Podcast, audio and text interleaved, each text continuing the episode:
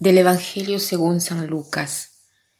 En aquel tiempo Jesús llegó a Nazaret, entró a la sinagoga y dijo al pueblo, Yo les aseguro que nadie es profeta en su tierra. Había ciertamente en Israel muchas viudas en los tiempos de Elías, cuando faltó la lluvia durante tres años y medio y hubo un hambre terrible en todo el país. Sin embargo, a ninguna de ellas fue enviado Elías, sino a una viuda que vivía en Sarepta, ciudad de Sidón. Había muchos leprosos en Israel en tiempos del profeta Eliseo. Sin embargo, ninguno de ellos fue curado sino Naamán, que era de Siria.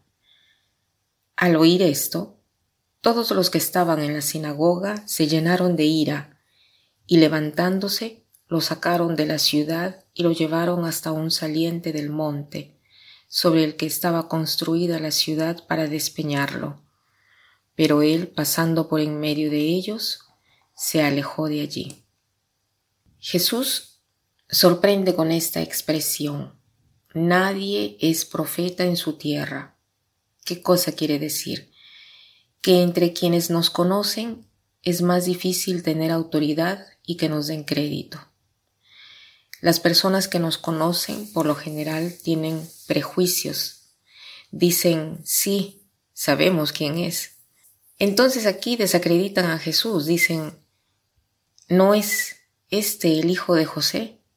Pero Jesús les dice o les cuenta dos historias del Antiguo Testamento para hacerles ver la comunidad de Nazaret que supera el escándalo de un Dios que se ocupa no solo de Israel, sino de todo el mundo. Y esta historia es bien conocida, que es la historia de Elías y de Eliseo. Elías, que es mandado durante un tiempo de hambruna a una viuda extranjera de Sarepta, y Eliseo, que se ocupa de un extranjero de Siria. Pero lo que me ha impresionado leyendo este pasaje es cuando dice, al oír esto, todos los que estaban en la sinagoga se llenaron de ira me hace pensar este todos.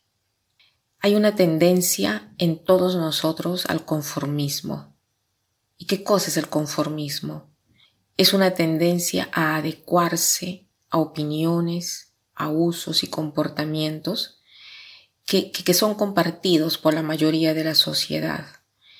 Y esto lo podemos notar en el modo de vestir, de comportarnos, en el modo de pensar, y al final cada persona pierde su personalidad y se adecua o, se adecua a lo que piensan los demás.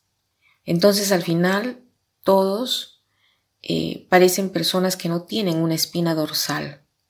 Y esto es lo que sucede en la sinagoga, porque todos obran de un modo o todos obran de otro modo, porque eh, un paso anterior a lo que hemos leído es que todos, dice que todos estaban sorprendidos con lo que, con lo que Jesús había dicho, había contado, y después todos tratan de votarlo inmediatamente. ¿Cómo así?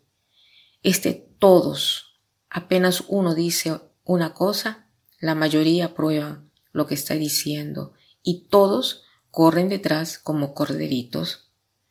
Entonces, hoy quisiera que nos quedemos con esto con la importancia de ser nosotros mismos, con la importancia de no conformarse al grupo por miedo de ser aislado, por miedo de la opinión de los demás y, callamos lo que pensamos y al final nos conformamos con lo que dicen los demás, ¿no? con una gran insatisfacción y nos quedamos porque nos quedamos insatisfechos.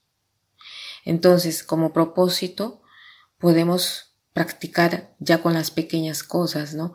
Aprender a decir nuestro punto de vista sin temor, sin pensar que la gente me mirará mal, que no me apreciarán. No, debemos ser nosotros mismos y cuando pensamos en algo, debemos tener el coraje de decirlo, pero decirlo bien. Este eh, que sea el propósito de hoy, que nos ayudará a ser personas únicas, originales, dignas de ser llamadas personas. Y para terminar quiero citar esta frase que dice así, Quien camina detrás de las huellas de otros no deja huellas. Quien camina detrás de las huellas de otros no deja huellas. Que pasen un buen día.